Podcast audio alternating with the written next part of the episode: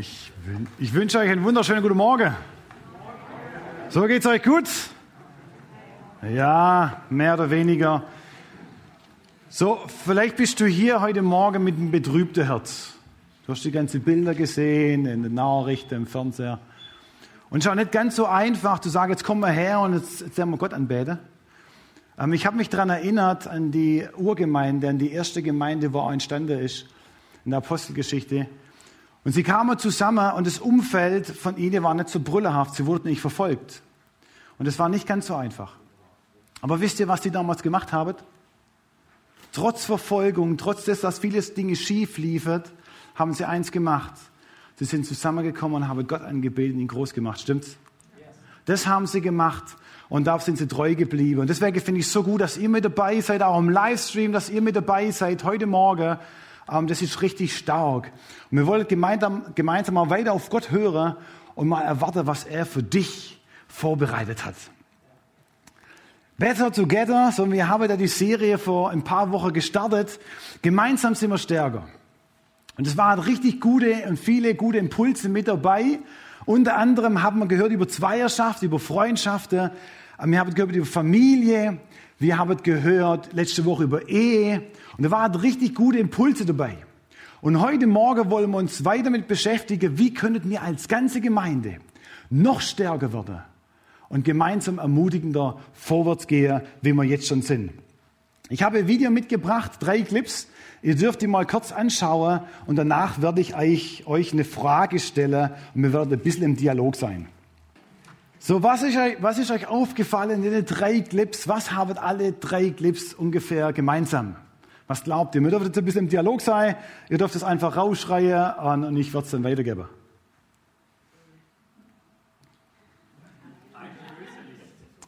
Ein Bösewicht. Das ist schon mal zum Hervorragend. Was habt ihr noch gesehen? Ein allein wäre verloren, richtig? Gemeinsam sind wir stark. Zusammenhalt. Genau bemerkt, dass einer in Gefahr ist und dann haben sie reagiert. Cool, cool bleiben und gut überlegen, was man tun soll. Cool bleiben und gut überlegen. Aufeinander Acht halten. Aufeinander Acht haben, richtig. Aufmerksam sein. Aufmerksam sein. Sehr gut, viele gute Dinge, vielen Dank. So, ich habe auch noch eins hinzugefügt, ähm, das Wohl des anderen auch zu sehen. So, äh, das Ameise-Video ist mein persönlicher Favorit. Ähm, so, das hat mich sehr ermutigt. So, wenn ich eine Ameise wäre, dann würde ich alles daran setzen, um bei dieser Kolonie mit dabei zu sein. Oder? Jemand, wo so aufeinander achtet, der ganze Trupp hält zusammen, hey, dann möchte man doch mit dabei sein. So, ich bin keine Ameise, aber wenn ich eine wäre, wäre ich gerne mit dabei. Vielleicht könnten wir heute Morgen von diesen drei Clips lernen, wie wir als Gemeinde noch stärker und noch ermutigender unterwegs sein können. Ich möchte euch mit hineinnehmen ins Alte Testament, in das Buch Nehemia und da mal ein paar Aspekte anschauen ähm, herausnehmen, wo ich glaube, das hilft uns als Gemeinde. Es sind ein paar Punkte drin, die uns wirklich ermutigen. Ich möchte aber die Aspekte, was ich herausnehme aus Nehemia, möchte ich nicht in die Breite aus, auslegen sondern ich möchte einfach nur ein paar Punkte herausnehmen und der Zusammenhang ist nachher entscheidend. Wer von euch kennt Nehemia? Okay, ein paar. Nehemia, was kennt ihr über Nehemia? Wenn wir schon im Dialog sind, dann kennen wir das ein bisschen unter uns. Was kennt ihr über Nehemia? Startmauern wieder aufgebaut, sehr gut. Wie bitte? Aus dem Exil zurückgekommen. Er war ein hoher Beamter. Ihm hat es auch sagen wir mal, geschmerzt, dass es in Jerusalem so schlecht vorangeht. Ihn hat es geschmerzt, ja. Es gab Feinde. Es gab Feinde. Also wir, wir merken schon, hier vorne sind die Nehemia-Leser, Sie wissen es ganz genau. Hartmut, Heike, super. Ich, ich mache euch mal einen kleinen Überblick ähm, über Nehemia, dass wir ungefähr auf einem ähnlichen Stand vielleicht heute Morgen sind. So, Nehemiah lebte in Susan, der Hauptstadt des damaligen persischen Reiches. Dort war er Mundschenk. und war bei einem König angestellt. Als Jude befand sich Nehemia in einem Umfeld und einer Umgebung, die nicht seine eigentliche Heimat war. Die Juden aus Israel wurden damals nach Babylonien verschleppt und erst nach 70 Jahren konnten die Juden wieder nach Jerusalem zurückkehren. Außer Nehemia erblieb. Seine Brüder und viele andere Familie ziehen zurück, aber Nehemia bleibt in dem persischen Hof und macht Karriere als Mundschenk. So als Mundschenk, ich weiß nicht, was ihr euch darunter vorstellen könnt, als Mundschenk ähm, ist er derjenige, wofür den König alles probiert. Also er, er fängt schon früh morgens um neun an, die leckere Hähnchenschläge zu probieren. Er drängt auch schon der köstlichste und der teure Wein, wo es im ganzen Land gibt. So, äh, eigentlich ein angenehmer Job, oder?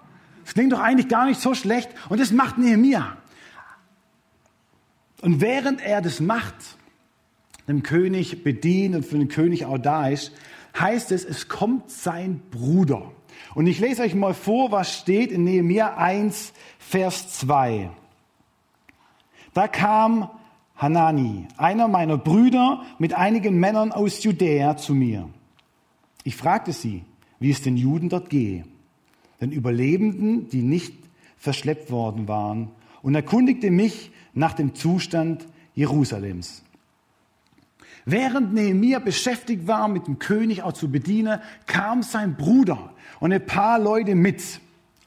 Und wahrscheinlich haben sie sich erstmal begrüßt. Die haben sich schon lange nicht mehr gesehen. Und man muss wissen, sein Bruder kam von Judäa, das sind ungefähr 1200, 1300 Kilometer, bis dorthin, wo Nehemia war.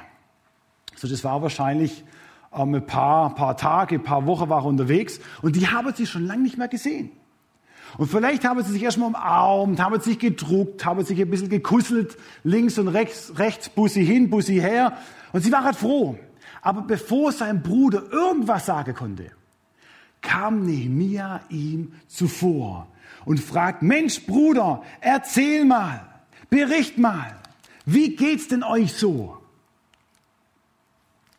Nehemia war es wichtig, von seinem Bruder, von den Leuten, die gekommen sind, zu hören. Er hätte ja auch sagen können, hey, ihr Lieben, schön, dass ihr da seid. Habt ihr schon gewusst, ich bin der Mundschenk, ich bin der Vertraute des Königs, die rechte Hand. Die, die Frau ist auch habt, habt das gewusst? Ich bin derjenige, wo ein super Apartment hat, Blick auf die Olivebäume. Ich darf alles Leckere probieren, die teuerste Weine dafür probieren. Mir hört nichts davon. Er schwärmt nicht. Er legt es nicht groß aus, sondern ihm sind die Anliegen von seinem Bruder, von seinen Männern, die wo gekommen sind aus Judäa, wichtiger. Und wisst ihr, was mich begeistert? Ähm, als ungefähr vom halben Jahr bin ich das erste Mal bei euch in die Gemeinde reingelaufen. Ähm, so, ihr kanntet mich nicht, ich kannte euch nicht. So, aber was ich faszinierend fand, dass gleich am Anfang, zu Beginn, uns alle möglichen Leute gefragt haben, wo kommt ihr denn her? Was macht ihr denn? Wie geht's denn euch? Mensch, ihr seid neu. Wohnt ihr irgendwo in Winnede? So, alle möglichen Leute sind gekommen ähm, und haben uns nachgefragt, wie es uns geht, was wir machen. Und was glaubt ihr, wie wir das fanden? Was glaubt ihr? Mir fanden das super. Na klar. Hey, da interessiert sich jemand für uns.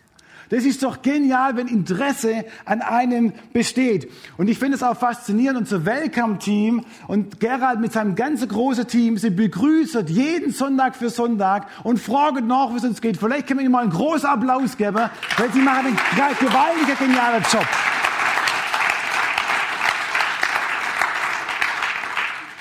Wisst ihr, das tut uns gut, wenn jemand Interesse an uns zeigt. Eine Kirche wird dadurch stärker, weil das Interesse am anderen liegt.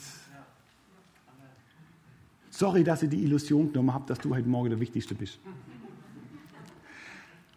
Es geht nicht nur um dich, auch um dich, aber nicht nur. 1. Korinther 10, 24 heißt es, niemand suche das Seine, sondern das des anderen. Von Philipper 2, Vers 4, ein jeder sehe nicht auf das Seine, sondern auf das, was dem anderen dient.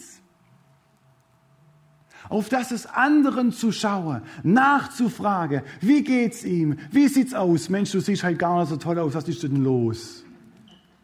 Wisst ihr, manchmal denkt mir, das Nachfragen ist vielleicht unangebracht oder ist vielleicht nicht so höflich. Aber ganz ehrlich, wer von uns möchte gern nachgefragt werden, dass jemand ein Interesse in uns zeigt? Schaut euch mal ein bisschen um. Das, das ist einfach so. Es ist schön, wenn sich jemand Interesse an uns zeigt. Emil Gwesch sagt folgendes, ein Zitat. Der beste Weg, andere an uns zu interessieren, ist der, an ihnen interessiert zu sein. So, ich äh, durfte nach USA reisen und dort an eine, große Gemeinde, in einem Werk, ähm, eine Woche mitarbeiten. Das heißt Stream Center. Ähm, und da waren jeden Tag waren unterschiedliche Einsätze. Und wir haben uns eingetragen, in jedem Tag irgendwo mitzugehen. Und ich kann mich an einen Tag gut daran erinnern, ähm, da haben wir uns eingetragen für Menschen, wo im Park leben, tatsächlich leben, und auch wo nur im Park sitzen, ähm, ihnen Essen auszuteilen. Und mittags 13 Uhr ging es los. Es war, die Mitarbeiterschaft war zwischen 25 und 40 Mitarbeiter. Und dann haben sie gesagt, ihr könnt morgens kommen und mithelfen, die Tüte zu packen, das Essen zu packen. Morgens um neun. Und ich dachte mir, was packen denn die den ganzen Morgen? So lange kann man doch gar nicht packen. Bis ich verstanden habe, dass die Parks relativ groß sind und dass in LA ganz, ganz viele Leute obdachlos sind. Und dass sie unheimlich viele Hänger voll wie einmal Tüte gepackt haben mit ganz viel Obst und Essen drin. Auf jeden Fall sind wir dann mittags losgefahren mit dem Bus und wir kamen dann an dem Park an. Sind alle ausgestiegen, die Leute mit ihren Taschen in alle Richtungen geströmt, so weiße Taschen, es war so Wetter wie heute, strahlend blauer Himmel, warm, T-Shirt, ein kurze Hose und jeder hat seine Tüte in der Hand gehabt. Und sie laufen in die Parks hinein und verteilen die Tüte und dann gab es einen Moment, wo ich gesagt habe, ich, ich stehe einfach mal nur und beobachte. Und dann ist mir aufgefallen, dass jeder von den Mitarbeitern, wo die Tüte in der Hand hatte und hinlief zu den unterschiedlichen Leuten, ob es Obdachlose waren, ob es Wohnungslose waren, sind hingelaufen und sie haben die Leute gefragt, wie geht's dir? Was machst du? Wo kommst du her? Wie können wir dir Gutes tun? Mensch, was zum Essen mit dabei. Und wisst ihr, ich habe beobachtet, wie, wie Männer, Obdachlose, Wohnungslose im Arm haben, obwohl sie seit Wochen, Monaten nicht geduscht haben. Und wisst ihr, das Schönste war, wie die Männer gestrahlt haben. Da kommt jemand, hat Interesse an mir und die strahlt. Wie junge Frauen Familienmamas in der Hand hatten, im Arm haben und die haben gestrahlt. Und ich habe später gefragt, das Team, sagen wir, ihr Lieben, ihr macht das jede Woche. Sie sagen, ja, sie machen das jede Woche. Und ich sagte, ja, warum strahlen denn die Leute so? Und die Antwort war ganz einfach, mir haben einfach nur Interesse an ihnen. Wisst ihr, auf der Straße ist es ein bisschen anders. Da kommt niemand und fragt nach, wie es dir geht, sondern da muss schon jemand kommen. Und das ist was Besonderes, wenn wir auf Leute zugehen und das Interesse zeigen. Wisst ihr, liebe Gemeinde, wir werden in Zukunft größer werden, stimmt's? Sprechen wir einfach mal prophetisch rein. Und ihr werdet vielleicht auch schon erleben, es gibt Personen hier, die kennt ihr noch gar nicht. Und dann ist es gut, dass man das Ganze nicht nur einem Weltkampfteam überlasset, zu begrüßen und nachzufragen, sondern zu sagen, Mensch, ich kenne die Person noch gar nicht. Ich frage mal nach, wo kommst du denn her? Das Interesse am anderen zu zeigen, macht eine Kirche stärker und ermutigender, vorwärts zu gehen. Genau das macht Nehemiah. Er fragt nach. Und dann heißt es in Vers 3, sie berichteten mir, die Menschen in der Provinz Juda, die der Verschleppung entgangen sind, leben in großer Not und Schande. Die Stadtmauer Jerusalems liegt in Trümmern, die Tore sind durchs Feuer zerstört worden. Nehemiah kriegt diese Not mit von diesen Menschen, was er erzählt hat, wie es ihnen gerade in Jerusalem geht. Liebe Gemeinde, wenn wir fragend sind, bekommen wir auch Einblicke und Situationen anderer mit. Manchmal Gutes und da können wir uns so richtig mitfreuen. Und dann gibt es aber auch Einblicke, die sind nicht so positiv. Die sind auch traurig.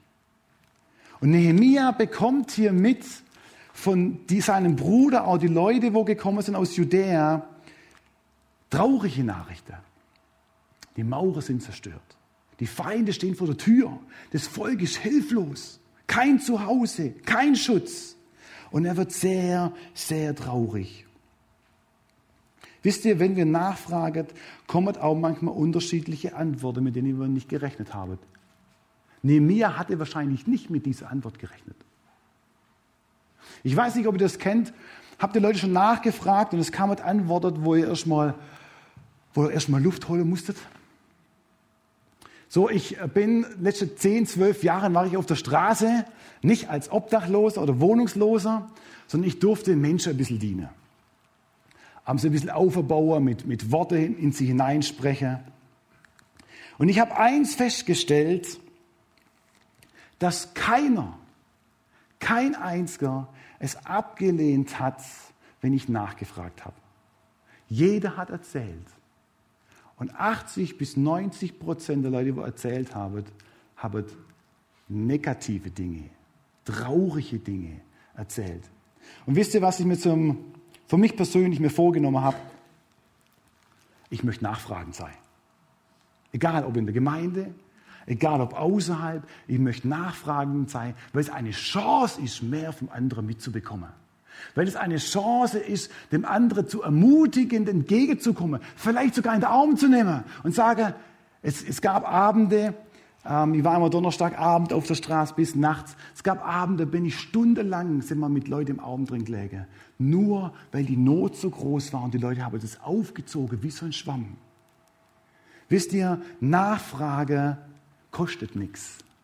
Aber es kann eine riesen Unterschied sei und eine Bereicherung für den Gegenüber.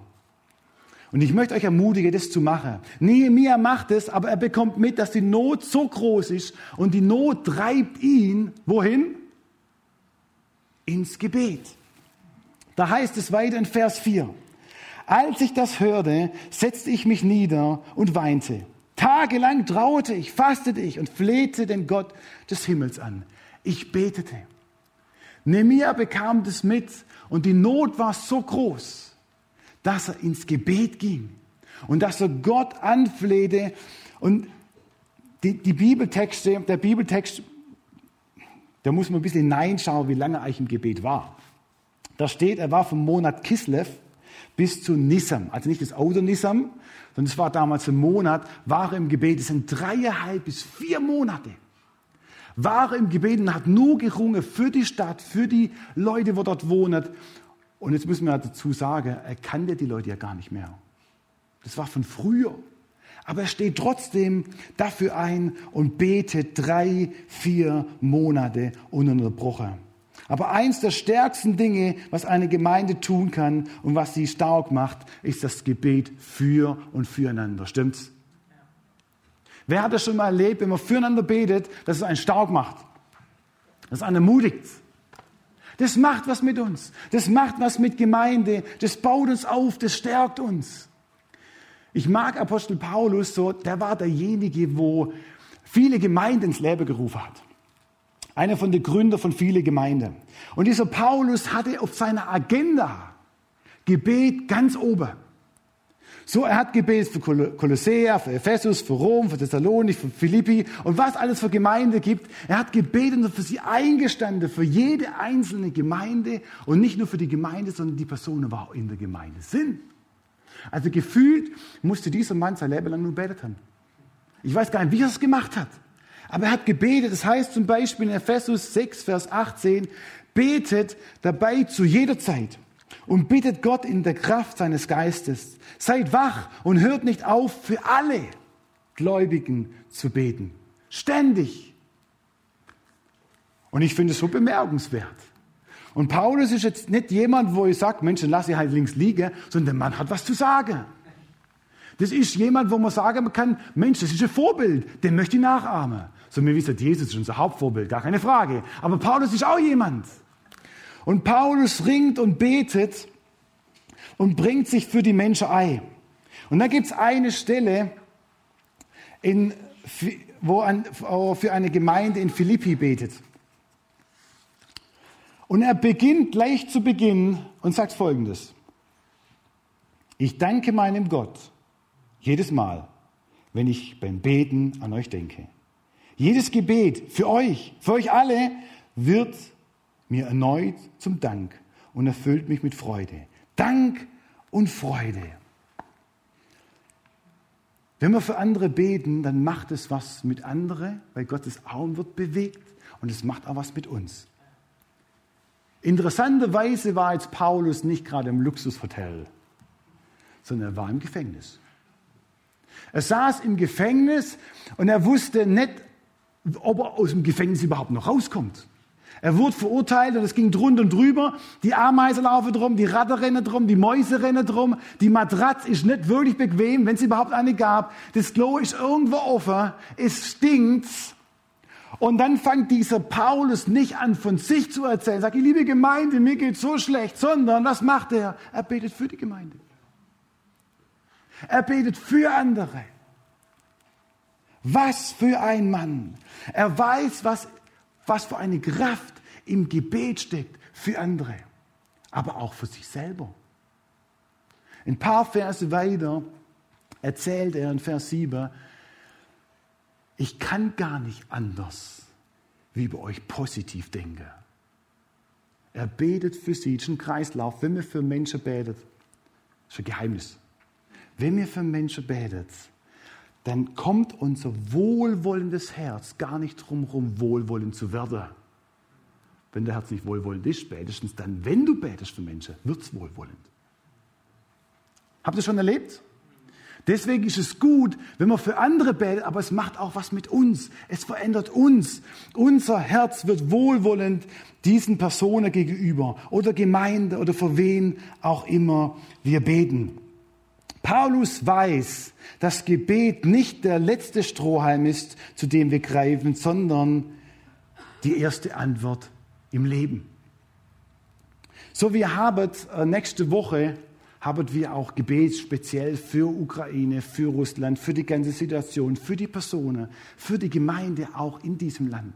So, ich war selber schon in der Ukraine, mir einen Einsatz gemacht gehabt und ich habe von einem Pastor eine Sprachnachricht bekommen, wir sollten mitbeten, wir sollten mitringen. Ähm, es ist nicht so einfach. Und ich war selber damals in dieser Gemeinde und die, die, die Glaubensbrüder, sie ringen und sie beten.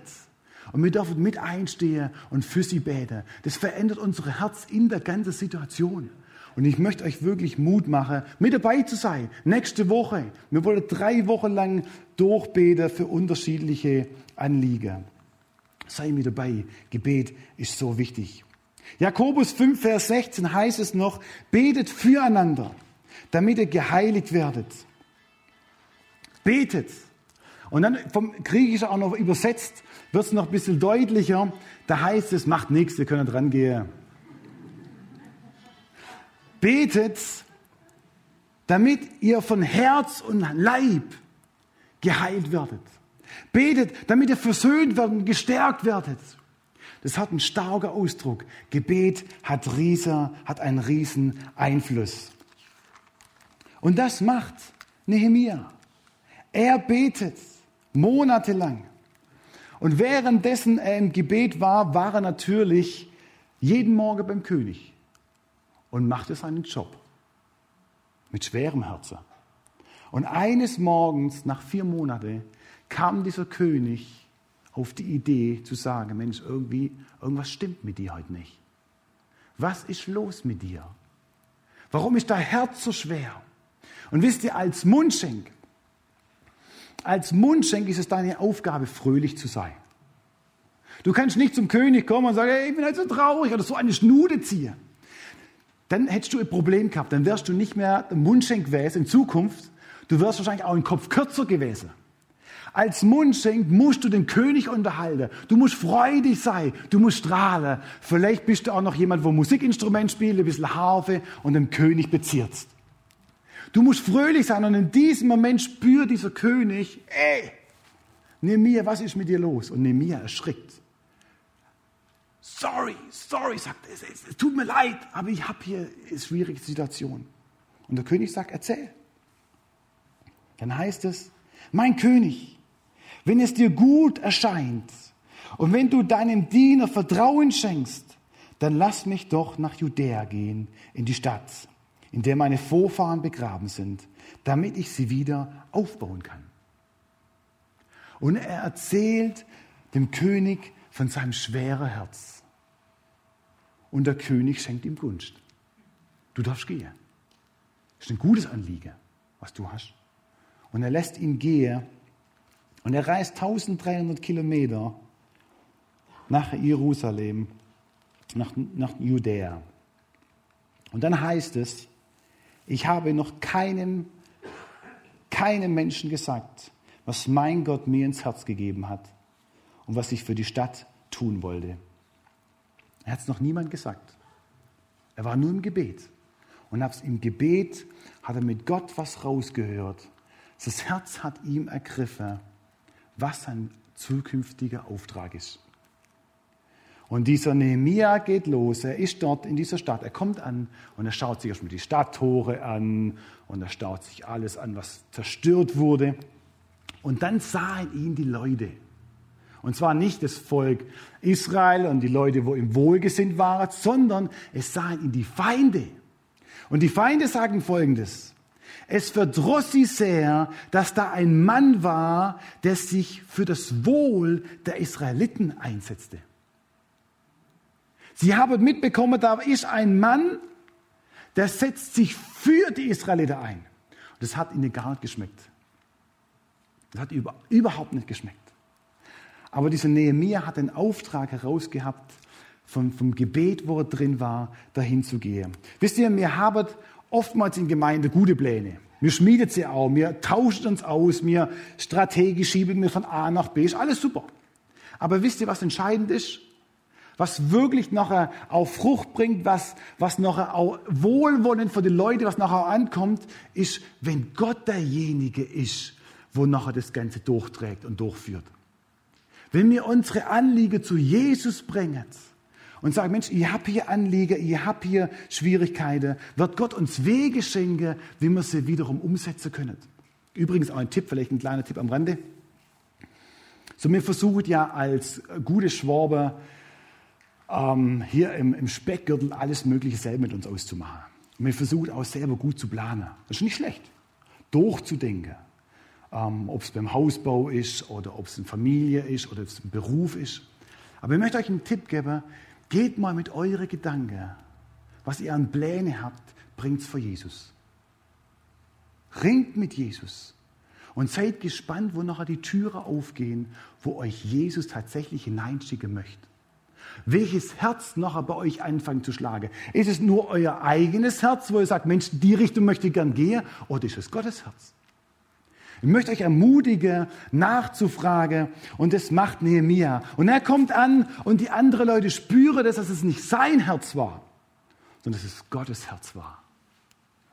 Und er kommt an und sagt, die Leute, die Feinde bekommen das mit, hey, da kommt jemand, der will das Wohl der Israeliter. Wohl heißt nichts anderes wie Wohlergehen, Wohlstand, Gesundheit, Glück.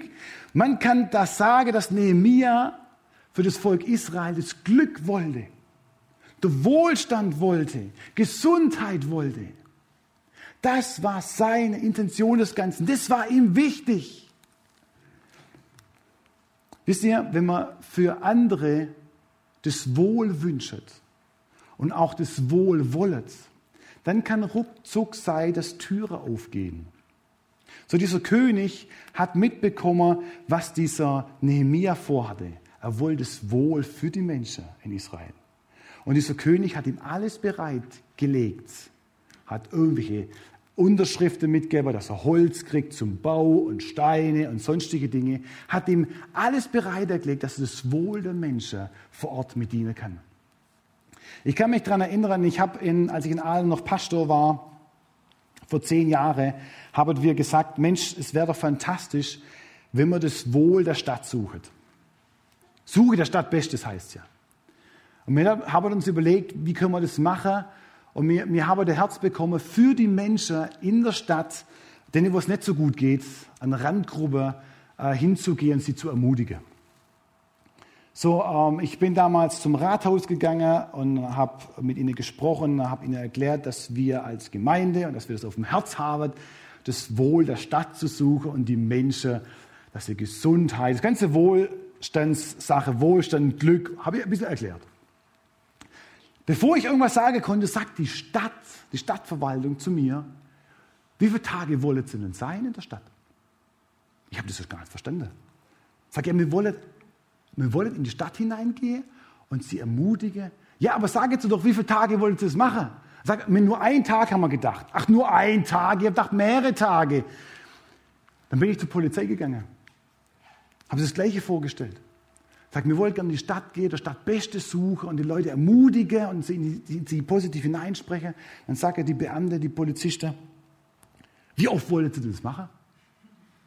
Sag ich eigentlich nur einmal. Donnerstagabend wollen wir es machen. Ach, nur einmal, warum nicht öfters? Ich habe ich hab da gar nicht drüber nachgedacht vor zehn Jahren. Und dann haben wir es gemacht. Ähm, und interessanterweise kam er dann noch, jemand hat mich angerufen, ob wir einen Wohnwagen wollen. Okay, ein Wohnwagen ist gut. Also haben wir einen Wohnwagen gehabt und sind mit dem Wohnwagen immer in die Innenstadt gefahren. Und ich habe die Polizei gefragt, Mensch, welche Punkte sind in, in unserer Stadt Brennpunkte? Und haben erzählt, es gibt vier Brennpunkte. Und ich habe gesagt, okay, ich will den den, die Herausforderung schlechthin. Ich möchte den kritischsten Brennpunkt. Okay, Hinsig moin, dann machen Sie das mal. Wir sind hineingegangen, Donnerstagabends von 8 bis 1, 2, 3 nachts. Ähm, und da steppt schon dann der Bär. Das wusstet wir nicht. Aber wir gesagt, wir wollen was Gutes tun und es ist gut. Und wir waren dort, haben den Wohnwagen aufgestellt, ein bisschen Kaffee ausgossen, ein bisschen Gebäck. Und dann kamen die Leute. Und interessanterweise kamen die Leute dann und haben unsere Bistro-Tische nach rechts und links geworfen. Die waren dementsprechend voll mit Alkohol, mit vielen Drogen. Und wir wussten gar nicht, wo unser Kopf steht. Und dann kamen Leute mit Machete. Da kamen Leute mit dem geladenen Revolver dabei. Kit. Und wir dachten, Mensch, wo sind wir gelandet? Der Brennpunkt Nummer eins. Und alle, wir, wir, wir wussten gar nicht, was uns geschieht. Erstaunlicherweise habe ich gesagt, ich gehe zweimal im Jahr zur Polizei, um mal abzuklären, ob es irgendwie Beschwerde gab. Ich ging wieder zur Polizei habe sie gefragt, ich wollte mir von abklären, gab es Beschwerde? War man zu laut oder wie auch immer? Dann guckt er mich an und sagt, können Sie es auch öfters machen? Und ich wusste, ich wusste wie, wie meinen Sie das?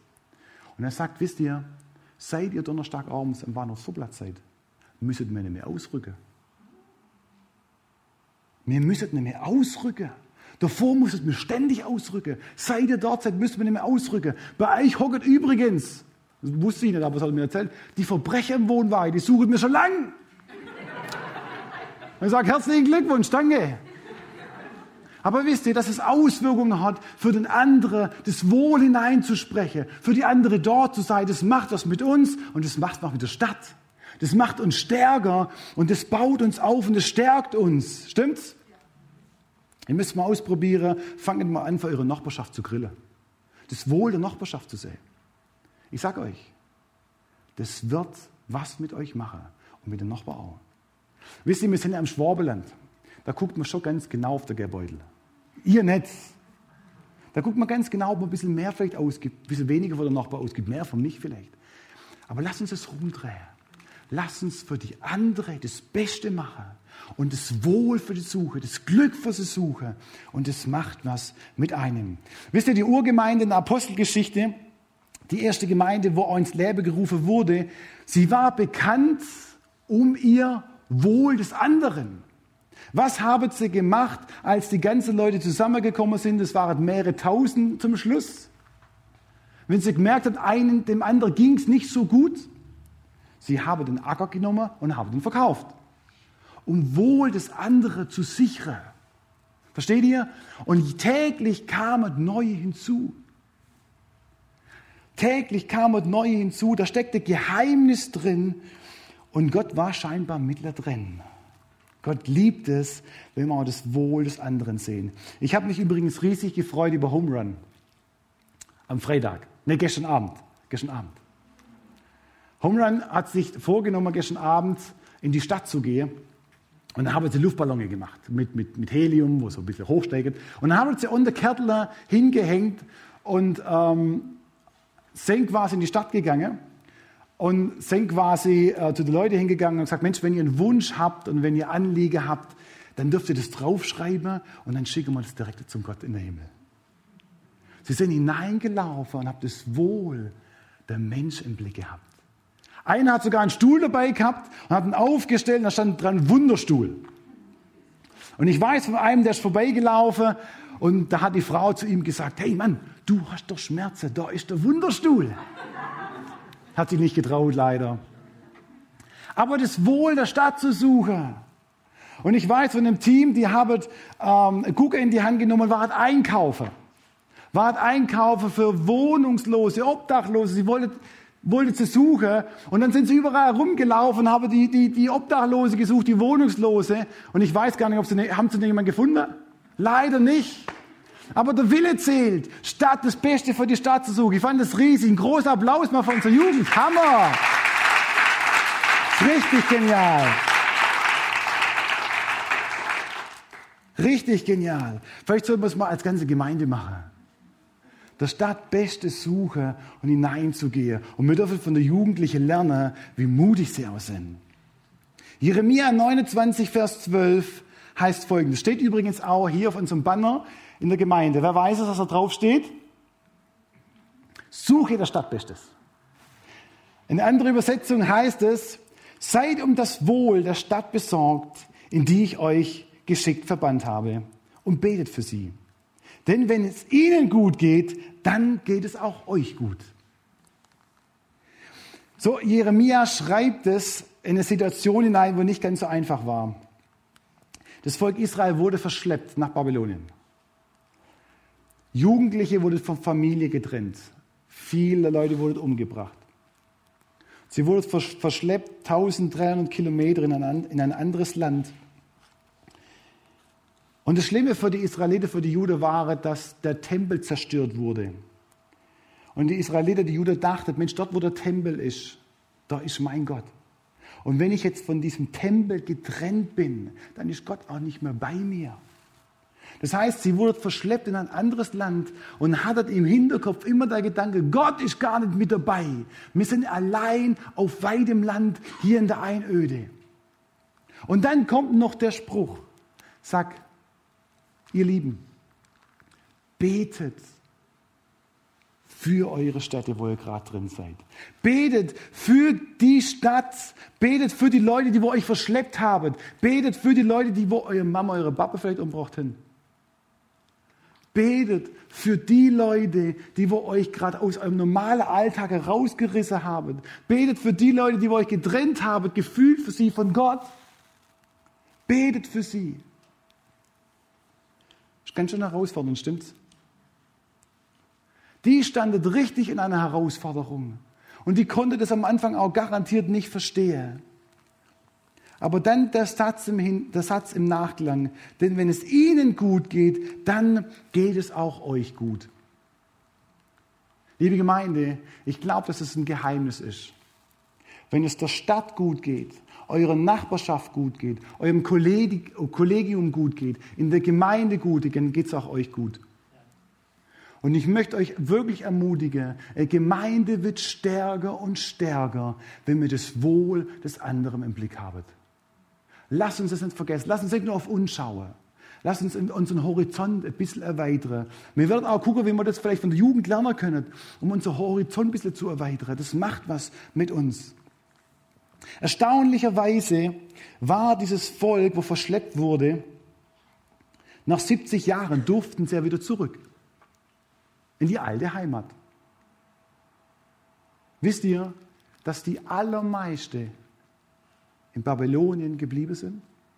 Nur die wenigsten sind zurückgegangen. Warum? Weil es ihnen so gut ging. Weil es ihnen so gut ging. Gott hatte Verheißung. Und seine Verheißungen, was er in seinem Wort sagt, ist wahr. Und ich möchte euch da ermutigen. Nehemiah hatte die Leute gewonnen durch das wohlwollende Herz für die andere. Durch Nachfrage, durch Gebet, durch das Wohl der Menschen. So wir wissen, dass die Stadttore und die Stadtmauer innerhalb von 52 Tagen aufgebaut wurden. 52 Tage ist nicht viel, stimmt's? Vielleicht denkt ihr, was war denn das für eine Lego-Stadt? 52 Tage. Wie kann man eine riesen, eine riesen Mauer und Stadt hoch innerhalb von 52 Tagen aufbauen? Wisst ihr, was das Geheimnis war? Alle drumherum übrigens, die Feinde sagen, schafft ihr nie. Müsst ihr lesen, lest mal neben mir durch, ist super. Schafft ihr nie. Und dann haben sie lustig gemacht. Was war das Geheimnis? Der Zusammenhalt. Und da kam noch was hinzu. Alle haben mitgemacht. Alle waren dabei. So, Nehemiah kam mit wohlwollendem Herz. Die Menschen haben es gesehen, da kommt jemand mit wohlwollendem Herz. Und sie waren mit dabei. Und sie waren alle mit dabei. Und ich habe euch äh, die nächste Folie, könnt ihr es mal sehen. Ähm, könnt ihr es lesen? Oh, ist super deutlich. Das habe ich bewusst so gemacht. Alle waren mit dabei. Ich habe es mal rauskopiert. Da, da ging es los mit den Priestern.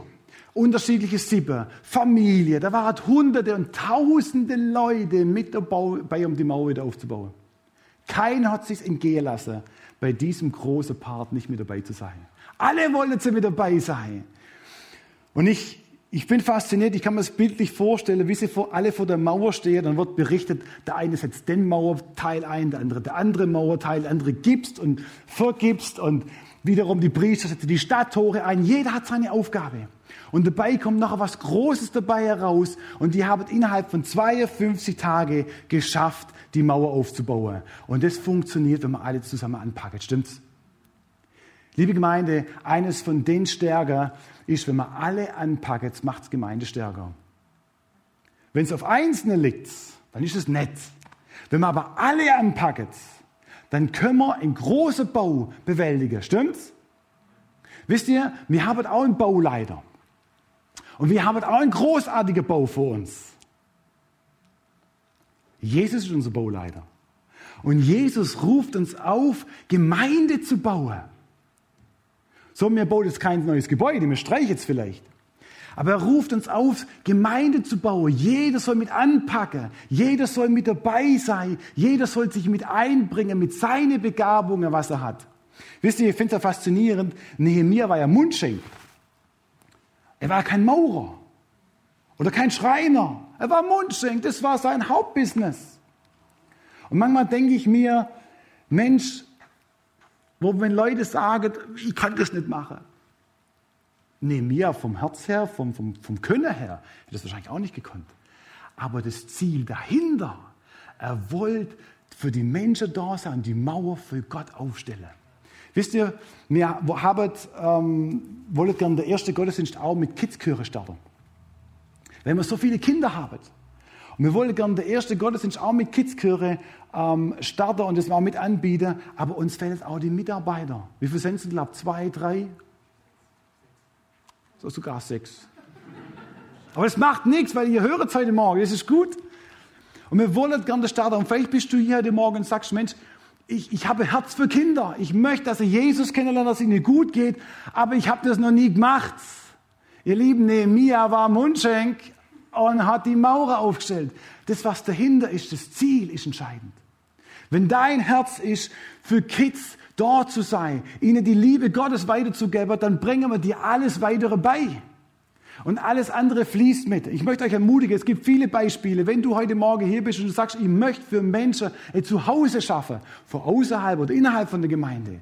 Und ich meine Lebensgruppe, heute Mittag immer Lebensgruppe Training und du hast ein Herz dafür und du sagst, du kannst das nicht. Nehemiah war Mundschenk. Er war kein Maurer. Aber sein Herz war es, für die Leute da zu sein. Und dann hat es funktioniert. Es kommt nicht drauf an, was du kannst und was du nicht kannst, sondern wenn dein Herz für die Sache schlägt, für die Sache Gottes, dann laufe die Ebene und es funktioniert. Glaubt ihr es auch? Ich möchte euch ermutigen, nicht euch von abhalten zu lassen, ob ihr das könnt oder nicht könnt. Ihr werdet gebraucht und Gott möchte euch mit dabei haben, in seiner Gemeinde mitzubauen. Spürt ihr schon leicht den Ruf? Ah, da kann noch ein bisschen was werden. Okay, aber Jesus ruft dich. Und ich möchte euch ermutigen, mit dabei zu sein. In Korinther 12, Vers 12 wird es beschrieben, dass jeder von uns äh, so wie ein Teil von einem Leib ist. So ein Organismus, ein Körper, da gibt es ein Ohr, da gibt es ein Bein, da gibt es einen Fuß, da gibt es eine Nase. Und wenn irgendwas fehlt, dann fehlt was im Organismus, im Körper. Und so ist auch in der Gemeinde, wird beschrieben, ähm, beschreibt Paulus, wenn irgendjemand auch fehlt, auch nicht mit, mit dabei ist, dann fehlt jemand. Und ich möchte euch ermutigen, vielleicht können wir uns das gegenseitig mal kurz zusagen, links und rechts, du bist wichtig. Da können wir das nur ein bisschen mehr Leidenschaft sagen, du bist wichtig.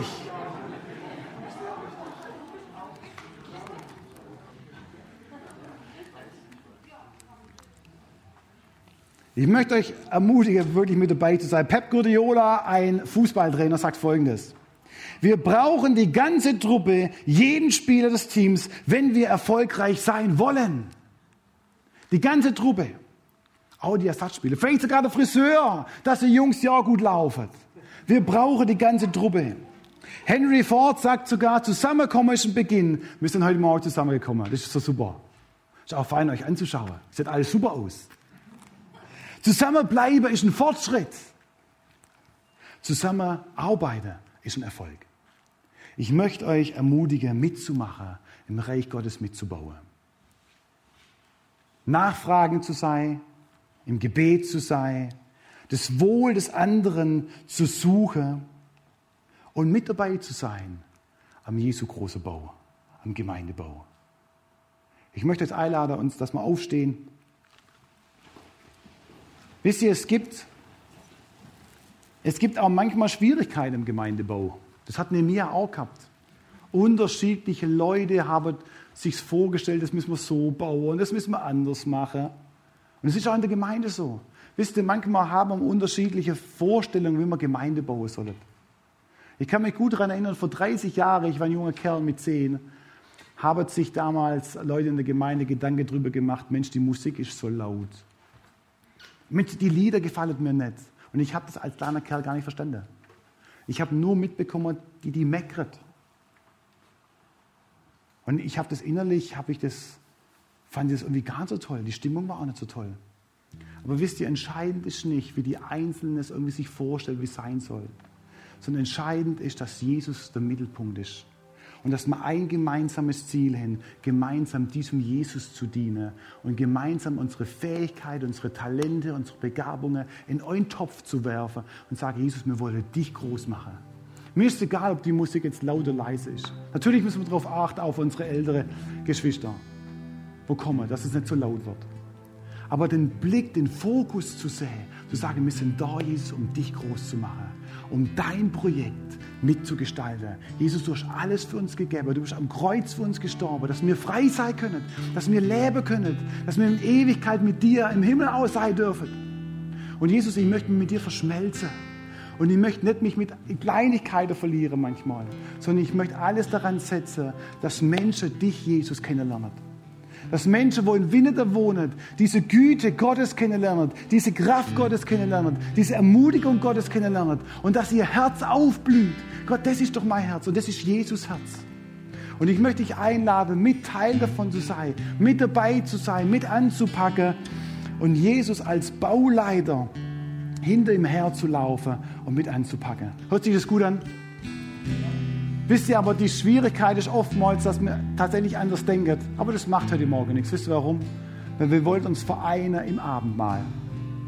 Im Abendmahl ist eine Kraft da drin, wo man sagt, mir schaut unseren Blick auf Jesus. Jeder von uns. Und in dieser Kraft, wenn wir uns verbinden, dass Jesus der Herr ist, hier in der Gemeinde, bei uns, dann verbindet es uns über Grenzen hinweg, über irgendwelche sonstige Sachen hinweg. Und das macht uns stark, das macht uns als Gemeinde stark und das heilt uns als Gemeinde, das heilt uns als Personen. Und ich möchte uns einladen, zum Blick zu Jesus zu richten.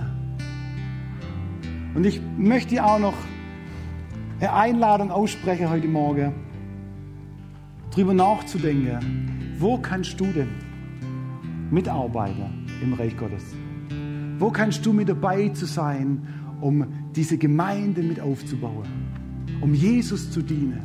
Eine, ein Mann, eine Frau an der Mauer zu sein.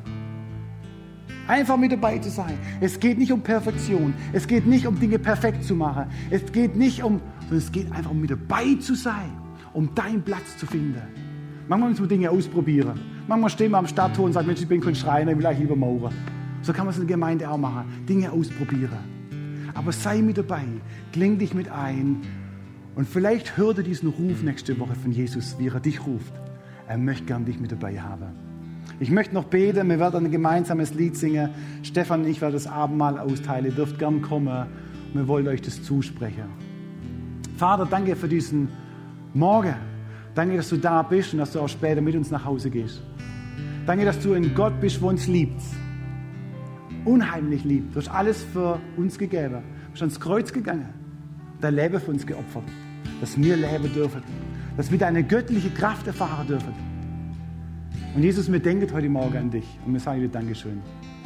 Danke für deine Hingabe, für deine Liebe für uns. Und wir wollen dich ehren, Jesus, wir wollen dir dienen und wir wollen von ganzem Herzen dir folgen. Du hast alles für uns gegeben, Jesus, und ich möchte lernen, alles für dich zu geben. Danke für diesen Morgen und segne du uns jetzt im Abendmahl. Stärke uns in deinem lebendigen Namen, Vater. Amen.